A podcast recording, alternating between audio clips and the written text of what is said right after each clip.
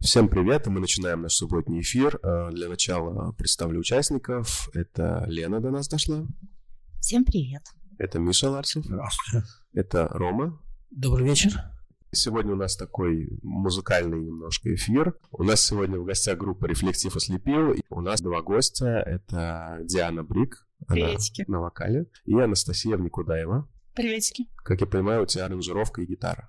Получается так. Помимо Насти и Дианы в группе есть еще несколько участников. Это басист Тимур, соло-гитаристка Маша и барабанщик Андрей. Он же по совместительству наш звукорежиссер. Это такая молодая группа, и, как я понимаю, вы еще и так или иначе сталкивались с психическими расстройствами, правильно?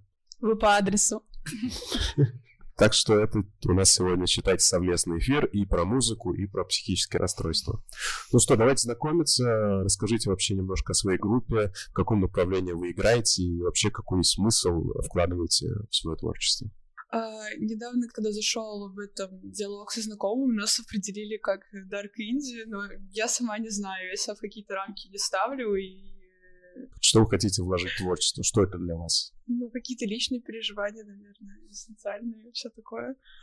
Я когда готовился, слушал э, ваш новый альбом, и мне показалось, что там очень много эмоций, ощущений, чувств. То есть это, не знаю, это про то, что происходит вот у вас в душе в конкретный период времени, вот сейчас, и что, что вот хочется как-то выразить, чем хочется поделиться. Ну да, определенно. Также какие-то переживания друзей, знакомых. То есть это тоже такая почва для написания текста. Вот, у меня получается наоборот, то есть я через музыку свои эмоции выражаю, у меня с текстами не очень хорошо. Вот, у нас получается с Дианой такой тандем. У нее хорошо получается писать тексты, она может на любую музыку наложить свой текст. Причем она делает это музыкально, с мотивами, со всеми делами. Это я обычно пишу какую-нибудь демку, какой-нибудь риф, и Диана прям поверх этого рифа вместе с мотивом накладывает текст. Вот, так получается. То есть у вас и то, и то фактически про эмоции, поэтому такое какое-то сочетание получается. И то, и то выражение каких-то состояний да. в двойном да. объеме. Хорошо. А вообще вы на это уже отвечали когда-то, но вообще как образовалась группа? Я около пяти лет пыталась создать группу. На тот момент я жила еще в Нижнем Новгороде. И я мног, многим людям предлагала что-то сделать совместное, как-то посотрудничать, но все что-то как-то сливались. И летом 2019 года, получается, я поехала потусить в Москву. Я, собственно, познакомилась с э, московской сценой, меня на тот момент это очень впечатлило. Увидела то, что здесь более какие-то люди, которые готовы что-то создавать, творить более движовые люди, и решил испытать удачу и как-то переехать, попробовать, что здесь получится. И не получится. Через какое-то время позже, когда я здесь уже пожила несколько месяцев, через нашу общую подругу я с Настей познакомилась. Мы пытались что-то вместе делать, но у нее было за очень мало времени на это. И я подумала, что она забила.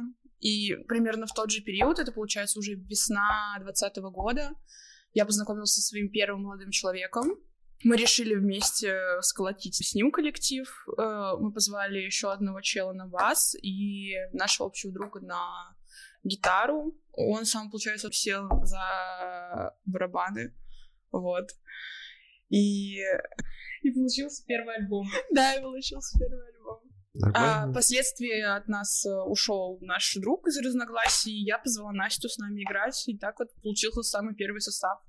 У вас был первый альбом, там первые какие-то композиции. А первая композиция на этом альбоме, какая она была? О чем? Что это такое О, было? Это легендарная песня. Как-то я, я в Нижнем записала просто демку с каким-то челом. Я скинула ее подруге, она перекинула ее своим друзьям, и эта песня очень разошлась, так сказать, по Нижнему, но никто не знал, кто ее поет.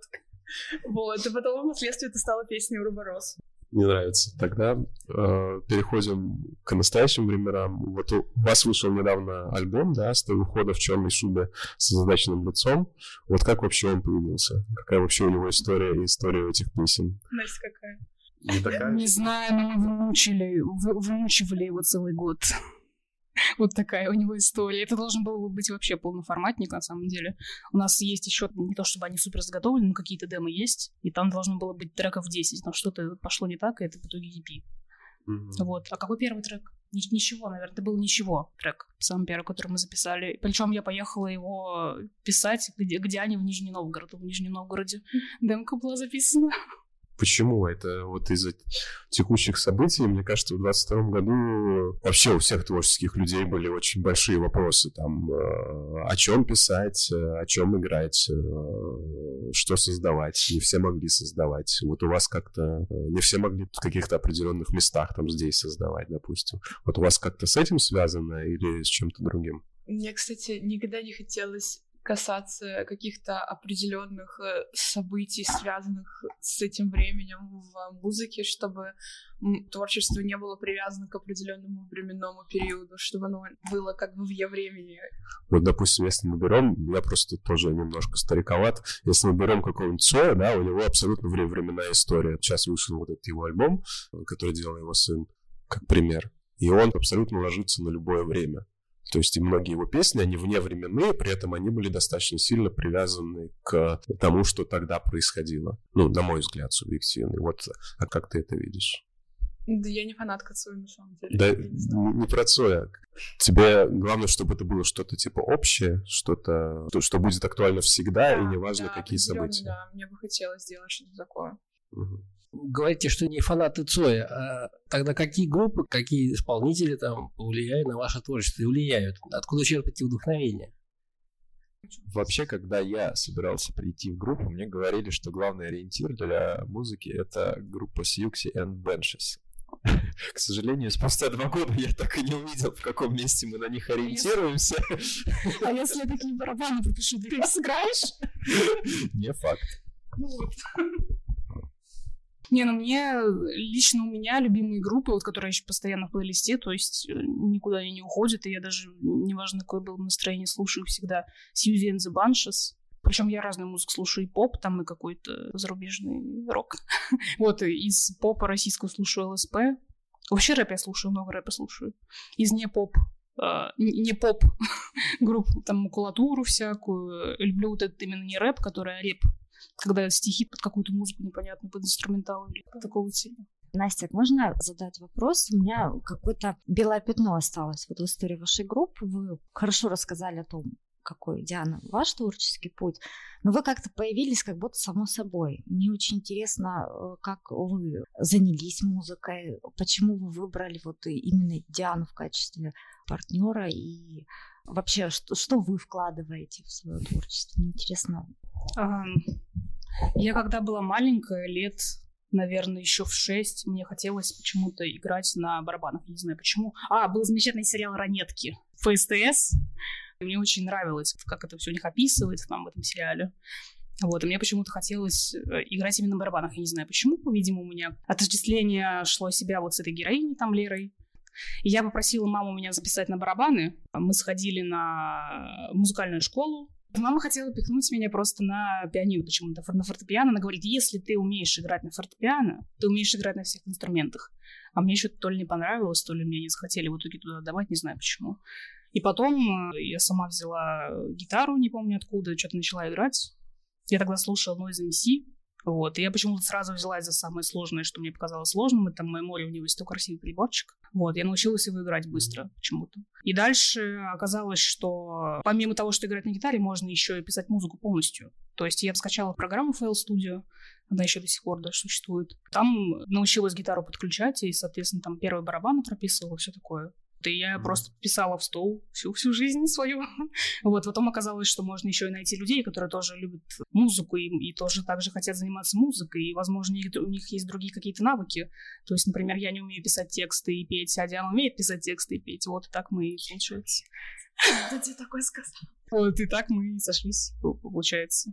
То, что альбом сводился звукорежиссером на Анатеке, небезызвестным Грибоедовым, и, в принципе, имеет по себе очень такую окраску New Wave, точнее, New Wave он был в 80-х годах, точнее, сейчас он, ну, назовем постпанк. Это как бы ваш основной выход. Вы именно стремились э, в этот флер попасть? Да нет. Да, это все проказник Ионов и товарищ Грибоедов. Ну, честно говоря, мне очень нравится, как он умеет сделать звук грязноватым, что ли, но это, это грязь, она звучит органично, скажем так. Я не знаю почему. У него же там очень много проектов на Ionoff Music. Ну, не на Ionoff Music, а вообще вот связана вот эта питерская тема. И Ирсак, вот эти щенки группы, там, по-моему, тоже Ваня сводит, делает им звук. Почему-то это вот заходит. Почему? История умалчивает. Вот. А в то же время какой-то хороший э, топовый звук может не всегда оказываться где-то в топе. То есть в итоге не совсем знали, к кому именно, но в итоге попали к очень Да, очень, нам, нам очень повезло. Мне очень нравится, как все получается. О, это очень странная история. Мы, типа, когда мы дописали первый альбом, получается, у нас стал вопрос о том, как это дальше реализовывать, кому это отдавать на сведение и прочее. И мы что-то сидели с моим бывшим, который играл на барабанах в тот момент, пили пиво, и по приколу с ним, ой, давай его напишем, по-любому он нас пошлет. Мы ни на что не надеялись, э, никак не думали, что это потом такие обороты наберет. Мы просто по приколу написали привет, не демку, и он такой, о, круто, давайте на лейбл. Да, мне нравится. Собственно, последний вопрос из этой группы. Тяжелее ли стало играть в 22 году, в 23-м? Много ли знакомых как-то уехали или решили как-то переключиться с группы или как-то пропали из поля зрения, скажем ну, так? Тяжелее, возможно, из-за того, что я первое время, как вот эта вся ситуация случилась, была на диком дизморале, ребята более как-то спокойно все восприняли, но в сам момент, когда вы что-то делаете, записываете, ты, конечно, ни о чем негативном не думаешь, у тебя все мысли другим заняты. Ну и давайте чуть-чуть проговорим про творчество. Мы тут с Андреем недавно говорили про работу с кнопкой, и там же тоже очень молодой парень пишет тексты. И там действительно очень они неплохие по смыслу, что мы даже как-то удивились немножко. И на самом деле это не такая уж редкая история, на самом деле, когда вроде молодой парень или девушка пишут такие очень осмысленные для своего возраста тексты. Собственно, к чему я все это говорю? Вот, э, на ваш взгляд, возраст как-то влияет на качество и уровень текстов или, собственно, больше зависит от человека? Ну, качество и уровень это скорее вкусовщина, а так, да, на самом деле, разные поколения всегда говорят и пишут о разном. Мне кажется, даже разными словами. Хорошо. И, собственно, у меня еще вопрос учеба вокала и вообще на инструментах. Как это вообще у вас происходило? Сначала вообще я пела просто для себя, и я не думала, как это дальше реализовывать. И как-то случайно просто это услышала моя подруга и такая, о, у тебя круто получается, да, давай, двигайся в этом направлении. И я решила просто больше времени этому посвящать, и я просто брала какие-то песни, которые мне нравились, и перепевала до тех пор, пока это не получалось наиболее близко по звучанию к оригиналу. Угу. Я как-то так вот научилась. То есть это получается фактически самоучка? Да которые просто... Ну, не лучше ли быть самоучкой, по большому счету, в наше время. Потому что те запросы, которые выдает современная музыка, они уже мало относятся к тому, чего преподают в музыкальных школах, по крайней мере, в большинстве. Кстати, я вот не знаю на этот счет. Вот смотришь на определенных да, ребят, людей, и понимаешь, что у них есть техника, что, и что эта техника, это то, что нужно было поставить, что это нужно было освоить. Более грустно это когда ты долгое время учишься в музыкальной школе, и тебе просто скилл на протяжении жизни никак не реализовывается. Мне очень грустно за таких людей. Зачем тогда все это время было тратить, если ты даже потом никак это дальше никуда не двигаешь? Я вот знаю нескольких человек, которые заканчивали там консерватории, не знаю, Гнесинки, ну, короче, высшим, э, высшее учебное заведение, связанное с музыкой. Вот, и мне хочется с ними поговорить. О, ребята, вы, а вы же записываете, вы, наверное, играете где-то, записываете музыку, пишете музыку, то есть там как-то работаете с композиторами, такие, нет, мы просто играем. Видимо, учиться на композитора это нужно как-то отдельно, наверное, в этой сфере. Я просто даже, я, честно говоря, даже не в курсе.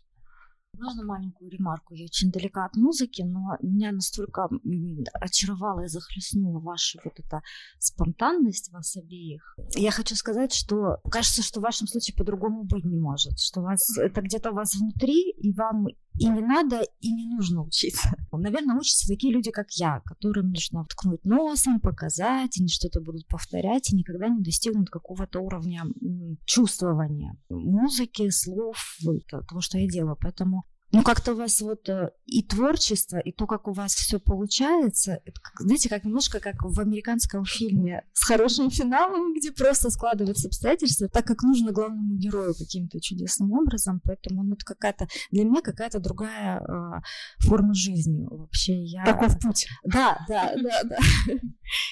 ну, и мне прям, я не знаю, я счастлива, что я вот сегодня имела Спасибо. возможность э, вас с вами поговорить, э, поэтому, ну, я не знаю, в этом случае какой-то э, там учились, не учились, в вашем случае никакой вообще критики не может быть, на мой взгляд, вообще никакой. Спасибо.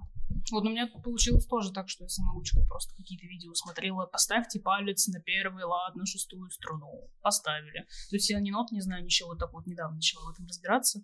Ничего не понимаю.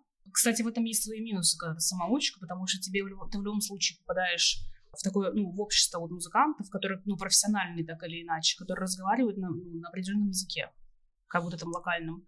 То есть вот здесь вот микрофон, вот это вот, это вот джек, а вот это мини-джек, в общем, вот это вот сюда, вот это туда. Ну, это я так, ну, примитивно какой-то пример привожу. Вот, так, а звукорежиссура — это вообще отдельный, как, отдельный какой-то суп, не знаю, в котором нужно варить, как, как, не знаю, отдельный винегрет, скажем так. В 2021 году в небольшом интервью ты говорил, что не видишь никакой перспективы да, в дальнейшем занятии музыкой. Вот сейчас что-то поменялось. Я говорила, ну, я не помню. Там была фраза о том, что я не очень хочу связывать свою жизнь с музыкой, потому что это не дает много денег. Вот э, еще лет 5-7 я могу попеть, а побаловаться и так далее, позаниматься чем, что нравится, а потом уже такой возможности не будет. Там вот плюс-минус такая цитата. Да, я перестала концентрироваться на заработке денег, мне стало больше пофигу, я теперь хочу этим заниматься, пока, пока не сдохну. Ну, то есть ты видишь какую-то большую перспективу, да? Ну, если это наберет какие-то обороты, круто, буду рада. Если не наберет, я не перестану от этого делать то, что мне нравится. Просто мне интересно про прогресс, так как я тоже, у меня половина спонтанная, а половина душнилы во мне живет, и поэтому э, мне важна история с прогрессом. Вот сейчас замечаете ли вы свой прогресс? Замечаете ли вы, как О, это происходит? Ну да, конечно. На самом деле я начала более ответственно подходить э, к лайв-выступлениям. Раньше все это походило просто на какой-то алкогольный делирий с друзьями. Это была какая-то непрекращающаяся тусовка. И, конечно, качество выступления оставляло желать лучшего. И, ну, я настолько много пила, что в какой-то момент ко мне прикрепилось такое а, амплуа, типа, бухой вокалистки. Я подумала, так, надо что-то менять, мне это что-то не, не прикольно. И начала более ответственно как-то подходить к выступлению. Да. Меньше выступать. Кстати, да. У нас раньше вместо репетиций, мне кажется, концерты были сплошные. Концерты больше, чем репетиции. Так, ну и небольшая история. То есть, Настя, ты рассказала про свои группы. А, Диана, ты, по-моему, вообще ничего пока не говорила про любимые группы, на которые ты ориентируешься. Сейчас я, кстати, посмотрю, что у меня в плейлисте в Яндекс Музыке. Здравствуйте, я ехала и слушала Григория Левса. Нет, типа, он крутой, мне реально нравится. Вот так вот. А Валерий Меладзе. Это же вообще... Ну я тысячу Да! Сколько нам лет? Нам точно, нам точно по 20 с чем-то. Все с этого начинается. Лет через 20 уже там. Лещенко пойдет. Не, я свою слушала в детстве очень много.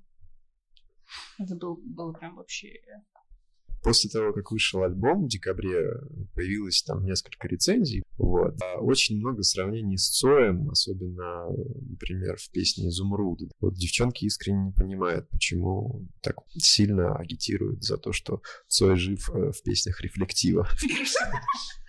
Я не знаю. Когда мы записывали песню «Изумруды», у Дианы было какое-то странное грустное настроение. Она в эмоцию попала, но получилось, видимо, почему-то, что она начала такая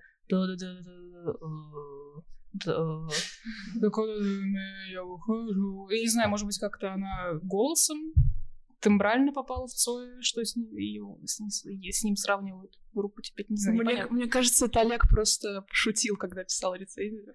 Я думаю, что это все просто одна большая шутка. Диана Цой. Диана Живи.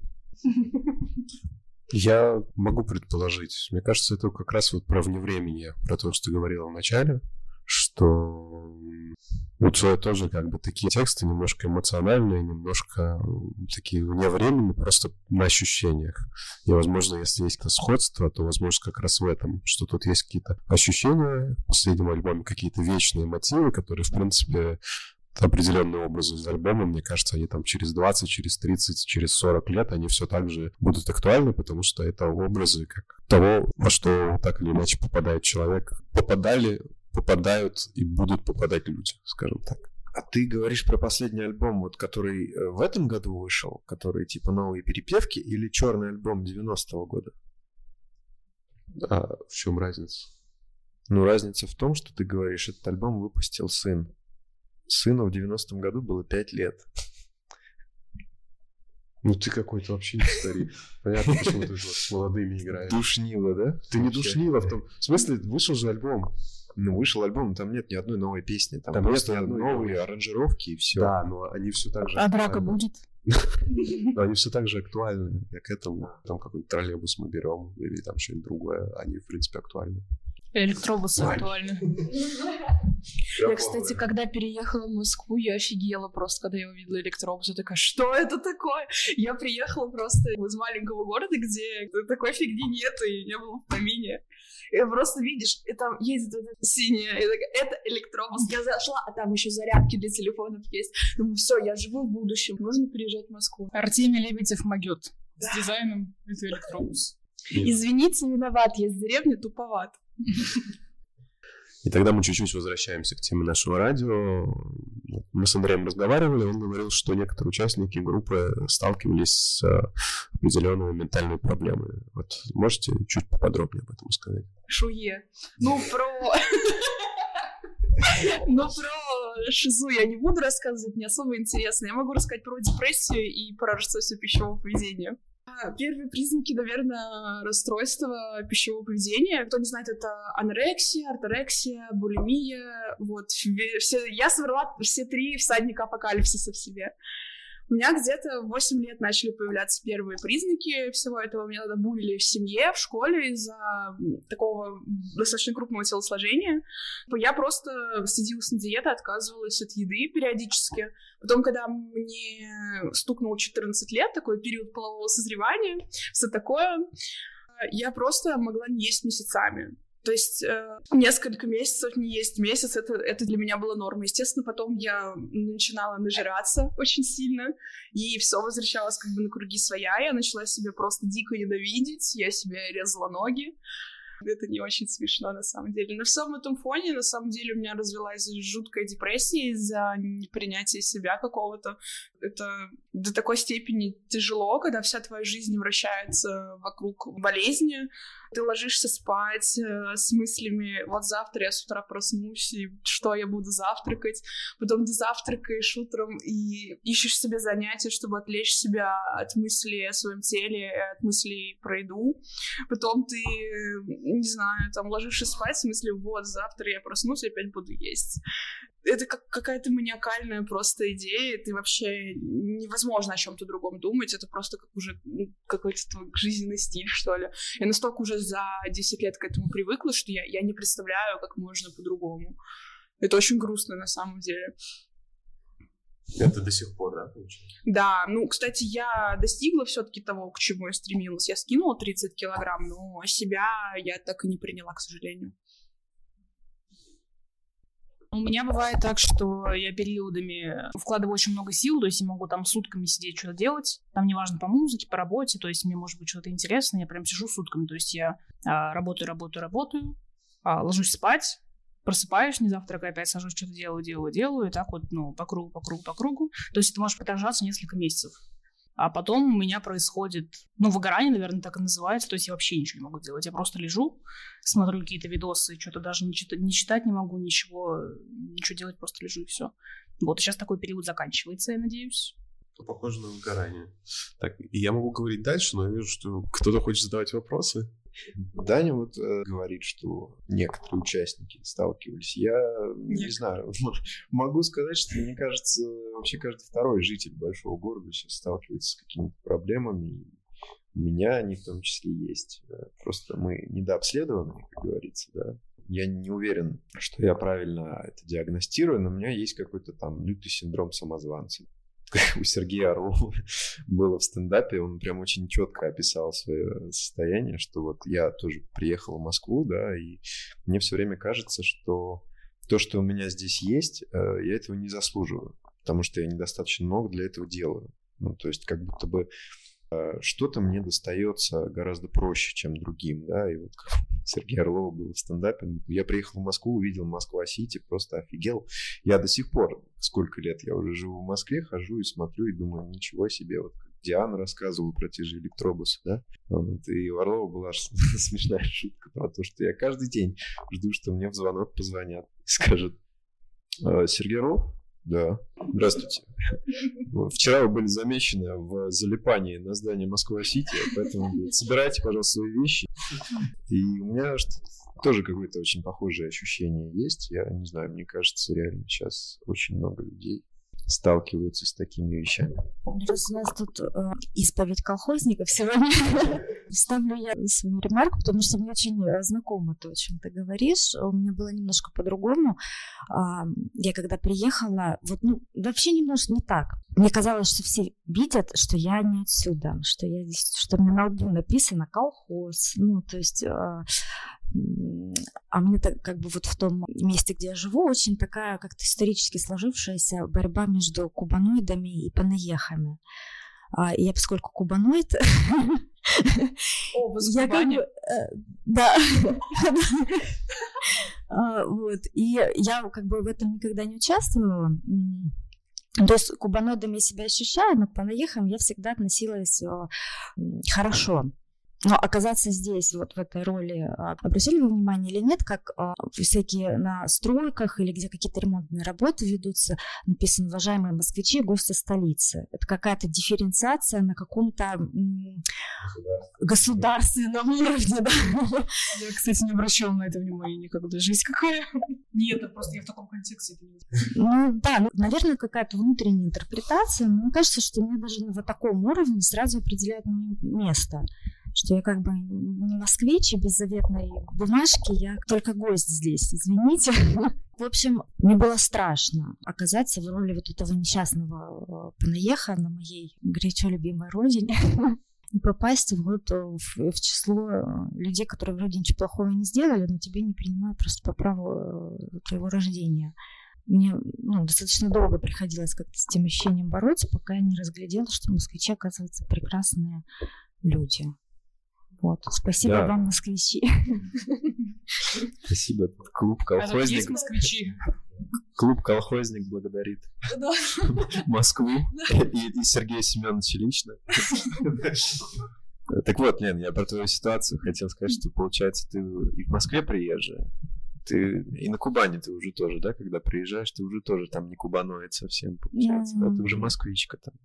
Ну да, тебя такого знаете, отношения? честно сказать, что ко мне есть такое отношение, причем идет от самого близкого круга, когда даже с какой-то полуиронией, полушуткой мне э, родители, а, так, родители там, а, москвичи приехали. И я очень фильтрую свою речь, чтобы не сказать о том, что я где-то лишний раз воспользовалась доставкой, что я сходила в какое-то такое место, куда сходить как бы там а, не обязательно. Ну,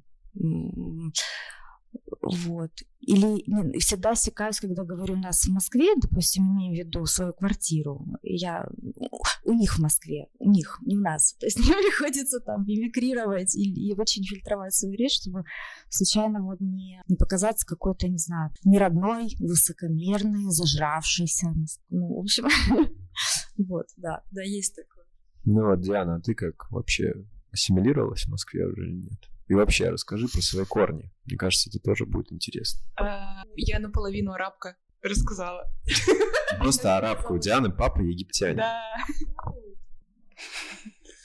Вы меня что-то задели, и я тоже, я, у нас мало времени, но я, я не могу молчать. А у меня просто все наоборот.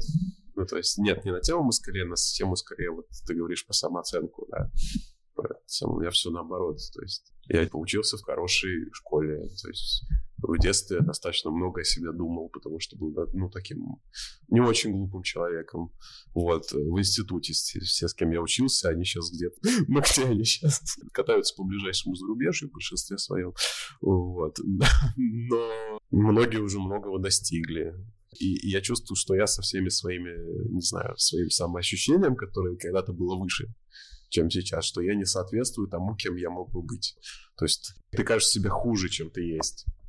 Мне ну, кажется, ну, что все равно эти вещи, они, вот как в прошлом выпуске Илья Михайлович говорил, что Маша Бесфамильная задала ему вопрос про самореализацию, и у каждого самореализация своя. То есть э, то, что там у тебя к 30 годам нет семьи, машины, квартиры и успешной работы, там, где ты занимаешь какую-то высокую должность, это все ну, какие-то общественные установки. Я бы очень не хотел работать, если бы у меня не было определенных обязательств. Я бы хотел пиво в баре наливать и в этом же баре каждый вечер играть. Все. А в чем проблема? Что почему ты не можешь себе позволить так жить? Когда ты достигаешь какого-то уровня жизни, особенно когда ты живешь не один, очень сложно как-то взять и бросить все и как Энди Дюфрейн из Шоушенка уехать стругать лодки на острове. Ну, у него образ жизни был хороший. Ну да. Как хорошо жить одной, а? Как хорошо, когда есть квартира. Как хорошо жить одной в своей квартире, да, Так, это что за дискриминация москалей? Я хотела бы красное повествование подытожить э, тем, наверное, что в конце концов я должна как-то реализовать э, весь тот объем информации, который мне поступает. Не могу э, один на один с ним оставаться. Я хотела сказать, что это все хорошо. Способность осмысливать себя и в какие-то моменты испытывать кризисы личностные и где-то чувствовать себя как-то не так, это признак зрелой личности. Незрелая личность не чувствует себя где-то не там и вообще мало задумывается о том, где она находится, э, куда она идет э, и что вообще с ней происходит. Это если очень коротко. Расстройство для вас – это больше что-то связанное с внешней ситуацией, не только многих лет? Или все-таки это вот именно для вас это больше про внешнюю историю или это больше про какие-то внутренние проблемы, которые не всегда удается решить? Ну, это совокупность факторов, естественно, на тебя влияет какие-то ситуации, которые происходят снаружи, и, естественно, это все с тем, как, какая у тебя, в принципе, личность, какой у тебя бэкграунд, это все очень влияет. Мне кажется, внутренние проблемы гораздо проще решать, если внешние какие-то факторы играют меньше роли, как на задний план уходят. То есть, если, допустим, есть у тебя какой-нибудь долг, взял ты 10 тысяч рублей в долг, и ты постоянно думаешь о том, что тебе нужно их вернуть, и нужно еще денег где-то найти, ну, грубо говоря, времени на решение внутренних проблем не остается. А и... кредит на 160 тысяч. Ну и, собственно, главное, это история с особенностями. Я поделаю СМР вот так вот. Задавай свои вопросы. Вот эта история с особенностями, она как-то влияет на вашу музыку и на творчество вообще? Да. Да, наверное. Как? Мне, честно говоря, кажется, что когда я в каком-то плохом настроении, гораздо лучше что-то пишется, чем когда мне весело, хорошо, радостно, когда у меня все хорошо. Когда все хорошо, ничего не хочется делать, хочется просто, не знаю, покушать, там фильм посмотреть, что-то такое просто, не знаю, сходить в бар, поболтать с друзьями, а когда плохо, ты сидишь такой думаешь, о, как бы мне это выразить, чтобы мне такое сделать, и вот получается творчество, наверное, из этого. У, у кого-то получается писать э, там музыку, тексты и прочее на каких-то позитивных эмоциях. Я не знаю, как люди это делают, но мне кажется, такие вещи не всегда искренние. Вот. Я думаю, что когда у тебя есть какие-то определенные ментальные расстройства, это становится не знаю, ты делаешь какие-то определенные поступки, которые совершены в состоянии, допустим, не совсем здоровым, ментальным, и впоследствии эти поступки могут быть не совсем правильными для тебя, перевести к каким-то травмам и прочему, а вот как раз-таки травмы и всякие негативные вещи могут являться такой хорошей почвой для творчества для многих. Диана, я как-то задумался, и вот сейчас еще вопросы такие были, да, что обычно творчество, вот у Насти в частном случае, получается только в плохом настроении, да, и есть такая интересная тема о том, что хорошую песню о любви ты не, на, не напишешь, находясь в счастливых отношениях. А у группы «Рефлектив» ослепил есть песня о любви? Определенно, да. Песня фильма — это песня про мои самые-самые первые отношения с моим молодым человеком. И там есть э, строчка «Кухонный нож, что ты потерял в сантиметре от головы». Это буквально пересказ истории про то, как этот человек пытался меня зарезать. То есть э, было место абьюзу, физическому насилию и прочим всяким негативным штукам. Это песня о хороших отношениях? Как ты думаешь? АСМР. Давайте поговорим про отношения. Да, и, и про нож вот так вот. Меня резали ножом. Целый год. Помогите. Мне очень нужен психолог. Представляешь, если человек куда-то будет засыпать? И ему будет сниться просто все это психологи бегающие с ножами. Я как-то заснула под подкасте о психологическом здоровье как раз на Яндекс Музыке, и мне всю ночь снились кошмары. Иногда не хватает кринжа. И, кстати, сегодня мы в том числе говорили и о новом альбоме группы. Его презентация пройдет 12 марта в 9 часов вечера. Если вдруг будет интересно, приходите. Ссылки мы все дадим в описании. На этом мы заканчиваем наш эфир. Напоминаю, что у нас сегодня в гостях была группа «Рефлектив ослепил» и вокалистка Диана Бейк. Мяу. И Анастасия Никудаева. Гав и Андрей. Вот. И среди наших участников это Миша Ларсов, это Рома, это Лена и это я, Даниил. На этом мы заканчиваем наш эфир. Всего вам самого хорошего, э, самого доброго и хороших вам выходных. Не Пока. болейте. Пока-пока.